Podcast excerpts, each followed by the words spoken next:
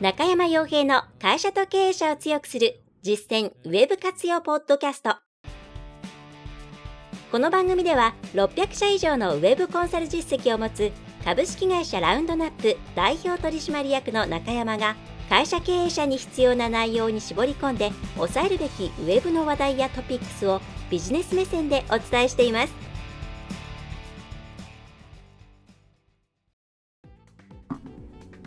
えー、皆さんこんにちは。ラウンドナップコンサルティングの中山です。それでは本日も会社と経営者を強くする実践ウェブ活用ポッドキャストを始めていきたいと思いますので、ぜひとも最後までお聞きいただければと思います。はい、もう1月も半分ですね。えー、ま、中日ぐらいに今週もポッドキャストを撮ろうと思っていたんですが、気がつけば、まあ、今週月曜日が祝日だったので、まあ、余計ですが怒涛のごとく過ぎてしまって今、えー、金曜日というか土曜日の、えー、未明2時ぐらいに撮っています。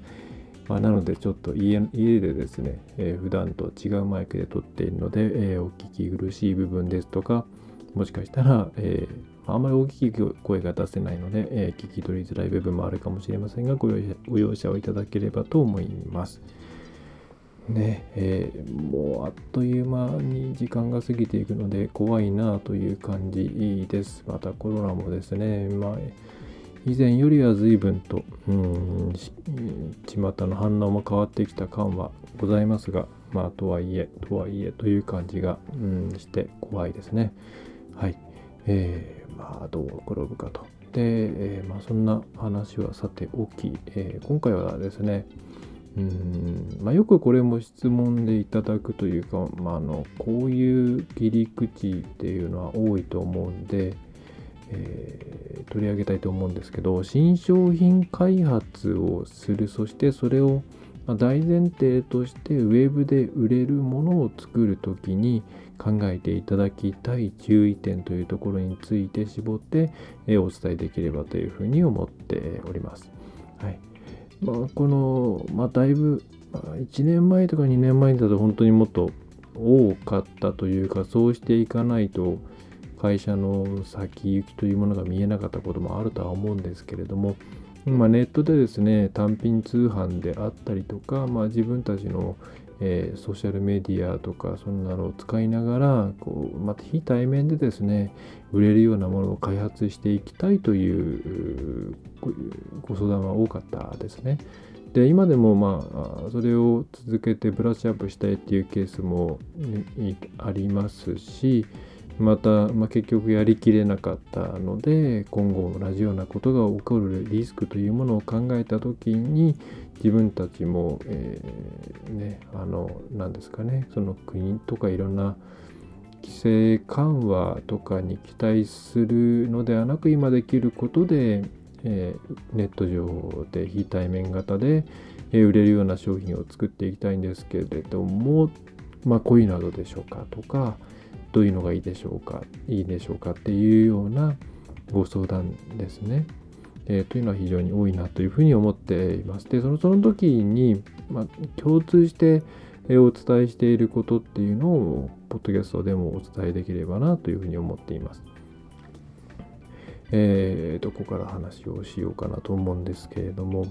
うん、まあ、頭が回ってないですね。すいません。えっ、ー、と、まず、ネット上で物を売る、まあ、ネット上で、それを、うん、主に販売していくあるいは契約を取っていくということを考えるならば、えー、基本的には最初からネットで売りやすいか売りやすいものを作るっていう考え方をうーんまあ、それを大前提にしてしまうとちょっとそれはそれで発想の幅が狭まってしまうので、まあ、頭の隅に置きながら、えー、考えていただいた方がいいんじゃないかなと思います。でそれはそれはなぜかって言いますとうんとこの非対面だから EC でもそうですし、まあ、これはまテレビショッピングでもそうですし、まあ、ラジオでもそうですけれども、えー思い出していただきたいんですね。えー、一体、うんと、その、まあ、ラジオでもテレビでもショッピング番組で一体何に一番、うん、力を入れているかっていうともちろん売る商品自体の品質とかそういうものが第一ではあるんですけれどそれ以上に頑張っているところっていうのはその魅力を分かってもらうための努力ここにすごくみんないろんなテクニックを開発したりとかうん工夫を繰り返したりとかテストを繰り返していますよね。ラジオだとその音声だけですから、えー、こういうこういう言葉を使った方がいいんじゃないかとか同じ言い方でもこっち側の使い方をした方がいいんじゃないかあるいはうん、画像中心の通販であればこういう写真の撮り方をした方がいいんじゃないかとかどういう情報を事前に伝えておくと不安が消えるのかなとかあるいは今は動画がありますから動画にしてもどういう撮り方をしなきゃいけないのかなどういう情報があったらいいのかなどれぐらいの長さがいいのかなというふうにこれは商品そのものの魅力っていうものを相手にその商品が目の前にない状態でいかに100%に近づける形で価値を伝えられるようにするかっていうところをみんな頑張っているんですね。はい。で、そこが一番難しいんですよ。で、ネットってまあ現状2020何年？えー、っと、22年ですか？えー、年、最近本当感覚がないんで、話をしている時に平気で2012年とか言っちゃったりするんですけども、あの、えー、の今現在で言って、まあ、やっぱりまあ視覚、目ですね、聴覚ぐらいですよね。まあ最近いろいろニュースで、えー、まあ、モニターを舐めると同じ味がするというですね、まあ、えこれは味覚ですよね。はい。まあ、モニターを舐めたいかどうかっていうのはまた別にしてですね、まあ、そういうデバイスを作ったらあり得るんじゃないかとは思いますけれども、まあ、そういう技術であるとか、あるいは ASMR なんかが好きな方はですね、えっ、と、ご存知かなと思うんですけれども、えー、ヘッドホン、イヤホンしてるときに、えー、例えば何でしょうね、え、疑似的にそこで風とか温度とかを感じられるような、え、デバイスの開発とかっていうのは進んで、え、いますが、まあ、まだ実用化っていう点で言うと、えー、なかなか難しいでしょうと、まあ、特に味覚とかあと嗅覚ですよね。今嗅覚とかその辺に関してはうーん受容体とかの仕組みを考えるとなかなか厳しいんじゃないかなと思うのでうん何でしょうね。自然と相手の脳の中に信号を、まあ、こういうちょっと言い方が不気味になっちゃいますけどもそういう感覚を疑似的に起こさせるっていうようなことができないと実際の物質を送り込むのは無理ですからね、えー、難しいんじゃないかと思うんですがまだ、まあ、しばらくはうん、視覚、えー、聴覚、まだ触覚が多少あるかもしれないですねというところ。で勝負をしなきゃいけないんですね。で、まあ、これが対面との大きな違いで、でまあ、よくあのその店頭に行ったら買っちゃったとか、まあ、まあ、スーパーとか行ったら買っちゃうんだよねっていうのって、やっぱこういう要素が大きい。まあ、もちろんその、なんでしょうね、えー、非日常感が若干あるとか、ついで買いみたいなところの要素もあるんですけれども、まあ、実際に目の前にものを見るとですね、伝わってくるものがたくさんあるわけですよね。うん。で、なんだろう、そういうものがたくさんあるんで、で、ネット上で完結して売りたいっていうふうに考えるならば、できるだけそういうところを気にしなくていいものにした方がいいんですね。はい。それをちょっとですねあのでできるだけそういうものにできないかっていう枠を作ってから新商品とか新サービスを考えた方がいいと思います。あの伝わらないものはもうどうやったって伝わらないんですよ。自分たちがどんだけ美味しい美味しいってところでですね本当に美味しいのって話じゃないですか。だから、あの、レビューとか、それから誰々さんが推薦しているとか、写真をこう綺麗にしずる感あるように撮るとかですね、そういろんなテクニックを用いて、なんとか売ろうとしているって形なんですよ。うん、だからそういうのをもともと突破することができて、えー、受け入れやすいものであれば、まあ、すごくその辺の努力をしなくていいので、まあ、他のことに時間を割けるし、えーまあ、工数がかかりません広告のそういうなんだろうな売るためのお金がかかんないですからいろいろローンチも楽ですし、まあ、いいことずくめなんですよね。はい、なのであの新商品開発したいですウェブで売りたいですっていうふうに、えーね、ご質問いただいた時にはまず大前提としてウェブで売りやすいものとを、えー、なるべく作ってくださいというふうにお伝えしています。でそのウェブで売りやすいものは、え、今まで、えー、お伝えしたようなその伝わりやすいかどうかっていうのが、まあ、大きく1個あります。でもう1個補足するとすればやっぱりその言葉に乗りやすいかですよね。で検索エンジンで言えば検索する言葉なのか、はい、全く誰も知らないような製品名つけて誰も知らないような製品カテゴリーをですね作ったらそれってウェブでは売れないんですよ。ウェブって自分の頭の中にある顕在的なものを探索する場所なので、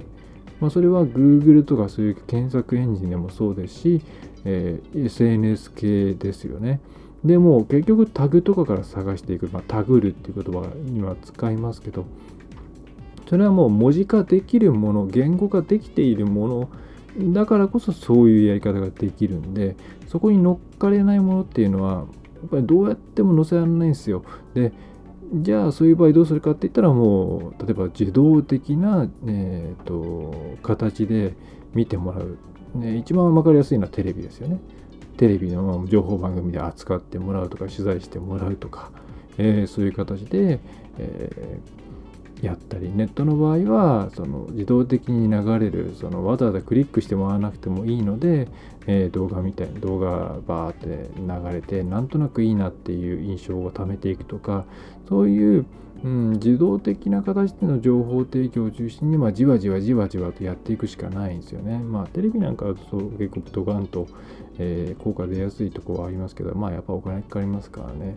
うんま、そういうふうにその情報の受け入れ方がウェブってやっぱりすごく、うん、自分たちの頭の中にあるものしか調べないのでそこから外れちゃったら世界に存在しないもう同様なんです。だからそこにはまらないように商品の見せ方とかっていうのを考えていかなきゃいけない。で、じゃあ本当になんか世の中にないもの作っちゃうとこれ絶対売れる。分かってくれれば絶対売れるんだ。こういうこともあると思います。で、その場合はえー、もしかしたら不本意かもしれませんがまず既存のお客さんが持っている概念の中にうまくはめてあげる、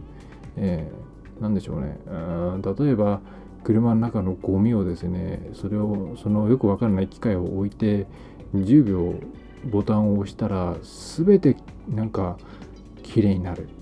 これも意味はわかんないですよね。原理もわかんないですし。ねえー、あ違うそれももう車の中って限定してしまってるからもっと何かえー、って、えー、なんだろうな。うん例えば置いておくだけでくその半径10メートルの金が全て死ぬ。まあそれもはや兵器ですけれどもみたいなものってそのまま行ったところで結局それ何にどう使えばいいのとかなんかすごいっていうか逆に怪しいよとかそういう感じになっちゃうじゃないですか。うんだから今加湿器を使う季節ですけれども水を使わないで湿度を一気に上げられる機械って言われたらえー、絶対怪しいじゃんそれみたいになっちゃうじゃないですか。でそういうものはやっぱ売れないので、まあ、その場合例えばうーんえー、っとそうですねそのさっきの金の話で言えばさっきのその車の中のですねいろんな食べ残しとか雑菌とかそういうものを、えー、一瞬で消せる、えー、機械なんですよとか部屋の中でその前の、えー、飲食店とかで空気の入れ替えを、え、窓を開ける頻度をですね3分の1にできるとか何か既存のですね分かりやすいメリットに一旦落とし込んでそこからえー、だんだん実はこういうこともとかこういうこともそして本当は根本的にはっていう形で、えー、相手のうーん分かる自分たちがじ、えー、理解できる領域から入って少しずつ入り込んでいくような売り方をしていかないといけないと。はい、まあそういうとこでもう本当にそういうこともできない商品としてややれないっていうことであればもうその1段階前に別の入門商品を作る、まあ、フロントエンド商品みたいなものですよね。でその次にある概念を分かってくれるための補助となるような安い、えー、980円とかそういう形でのうん商品を作ってあげるとか、えー、そういうふうにして徐々に徐々に、えー、浸透させるような形じゃないといわゆる本当に新しいものっていうのは売るのが難しいと思います。はい、お金思いっきりかけて本当にえー、いわゆるインフルエンサー的なもの、まあ、インフルエンサーもですね、ターゲットが結構限られてくるんで、僕はあんまりお勧めしないですけどもね、えー、まあ、テレビはテレビを見ている層には響くと思います。まあ、あと、まあ、テレビ風の、テレビに出ましたっていうこと自体はすごい、えー、オーソリティになるので、いいですけどね、まあ、それを利用して今、まあ、話ちょっとずれますけれども、結構ありますよね。怪しい広告で、えー、なんかテレビに出たんだと思わせるようなテレビ風の、えー、画像を作って、えー、実は何でしょうね、え全然テレビに出たわけではなくて、うん、テレビに出て、えで紹介されたかのような写真を作ってたけとかありますよね。まああれ効果あるんでやってるんだと思うんですけど、まあそういう効果はね、あるとは思うんですけれども、うんと、えー、話を戻しますけども、まあそういうふうに、うん、分かるものを作っていかなきゃいけないので、そこを大事にしてあげてください。はい。えー、で、に知っているものを基本的には作るんだよって意識を持っていただくと、あの成果が出るものすごく作りやすいと思います。はい。うん、新しい言葉とかカテゴリーで攻めるのは非常に難しいです。既存のお客さんが持ってる悩みとか状況とか商品カテゴリーとかに、えー、その中でこういう凄さがあるんだよっていう見せ方をあえてすることによってこっちの世界に入ってきてもらうとでその後はいろんな形でその先の価値を理解してもらったりするというような、えー、ことを行っていかないといけないです。はい、でそれがだメディアに取材に来てもらう時もそういう感じで、えー、記事とかを組んでもらわないとなんだかよくわからんものの紹介してるなっていう感じで終わっちゃうので、えー、注意していただいた方がいいと思いますと。はい、でちょっと長くなったんで大きくまとめますが、えー、新商品作りたい、ネットで売りたい、すごくわかります。で、その時注意していただきたいのは、それを見てお客さんが、あ、こうやこういうものでこういうふうに優れているから、あじゃあ、えー、買ってもいいかなっていうふうに、そのもののメリットというものをきっちりとうん分かるようなものに、した方がいいです。できるだけそっちの方に振った方がいいです。でそれが難しいあるいは100%できるわけじゃないという場合にはそれを補足するためにいろいろな施策を打つ必要があります。でまあ世の中大体そういうことをしているわけです。と。で、えー、っと、そうですね。まあそこはが一番大変なので、できるだけそれを減らせるようなものからやった方がいいんじゃないですかと。まあ、で、あとは、その、その商品1個、これを売りたい。でもよく分かってもらえないとしたら、その1個前にそれを分かってもらうための補助的なフロントエンド商品を置くような形もありだと思いますと。はい。まあ、なかなかちょっとパッと個別具体論が出ないんですが、えっ、ー、と、まあ、新商品が私の頭の中にないっていうのもありますけれども、えー、そういうところを気にして作っていただくと、えー、売りやすいんじゃないでしょうか。これあの商品開発部がですね、なんかバーってそういうあの売りやすさを考えないで作ってセールス営業と喧嘩するのってこういうケース多いですよね。うん、いやこれどうやって売るのよと資料はとえこれで納得してもらえるはずないじゃんって。なんかもっといい切り口持ってきてくれないとうちも売りづらいよみたいなケースで大体こういうこういうケースですね、まあ、マーケ部と喧嘩するケースでも結構ありますけども。まあそれはセールスはですね自分たちが売りづらいものを扱いたくないですしまあセールスが売りづらいって言ってるってことはですね、えー、お客さんも受け入れづらいってことなんですよね。うん。まあそんなそんな話でした。はい。ちょっと頭の中のことをダラダラダラっと流した流してしまった形なので分かりづらいとこもあったかもしれませんがすいませんご容赦いただければと思います。はい。まあ、こんな感じでですねいろんなことにその場その場で回答できるような一応経験とかうん、まあ、日々の鍛錬なんかをしておりますので、まあ、そういう今結構ですね、えー、まあ外部の専門家的な感じでえ、使っていただいているケースが、え、多くなってきているかなと思います。人に聞いたりとか、新しく人取るよりは、うちのコンサルの方が安いよねっていう感じですね。はい。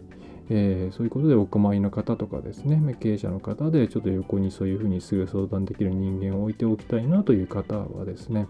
あのうちの場合全部遠隔の、え、文字ベースのチャット、あとまあ月1回のミーティングとかそんな感じでやってますんで、ね、あの夜中夜突然思いついたものをですね、えー、次のミーティングまで溜め込んでおかなきゃいけないということではなくて、えー、その場でそのスラックとかチャットワークとかに書いてもらえれば、まあ、私も夜、まあ、結構起きてるんでその場で返しちゃったりとかするようなそんな感じのあのタッグが組めるんで、まあ、よろしければですね、えー、コンサルなんかも、え、今期は今期というか、まあ、2022年は使っていただけると嬉しいかなというふうに思います。はい。えー、そんな感じですね。もうなんか頭の中がフラフラっとしていて、えー、いますので、えー、すが、まあ土日も月もやることが決まっているので、気を抜けないんですけれどもね、え、これ気を抜くと、あ、ここからはすみません、雑談なんで、え、ノウハウ知りたいという方はここで切っていただければと思うんですけど、えっ、と、私、あの、片頭痛持ちなんですよね。で片頭痛を多分小学校の頃からずっと実はあったんだと思うんです。まあ、自分が片頭痛だっていうふうに気づいたのは大学に入ってからですね。戦気暗転。これあの片頭痛を経験している方は、ああ、あれね、あのギザギザねっていうので、えー、お分かりになるかなと思うんですけど、まあ、空中にギザギザが現れるんですよ。あのブランカのテレビとかモニターを使ったことがある方はわかるかもしれないですけどあのブランカンとかテレビの表面を雑巾とかで拭いた時に濡れている場所がこうキラキラキラっとしますよねあの虹色で。はい、あんな感じのの派手なやつがですね目の前にうわーって出てくるんですよキラキラキラキラしたギザギザが。で、それをが来ると30分以内に大体今頭痛が来るんですね。あとめまいが来ます。私の場合は。えー、まあ、まあ、そのタイミングで鎮痛剤飲むと大体クリアできるんで、まあ、ありがたいといえばありがたいんですけれど、初めてそれ見た時には、あ、このまま僕は失明するんだなというふうに、うん、なんか学校、学校でそれ初めて見たんですけども、ちょっと絶望した記憶があるんですけども、え、まあ、それがね、あの、どういう時に来るかっていうと、よくあの、えっ、ー、とですね、休日休日頭痛だったかな。あの、片頭痛っていうのは、えっ、ー、と、脳の、まあ、どうもですね、脳の血管が拡張して、えー、血流が良くなった時になんかそのせいで痛みが発生するらしいんですよ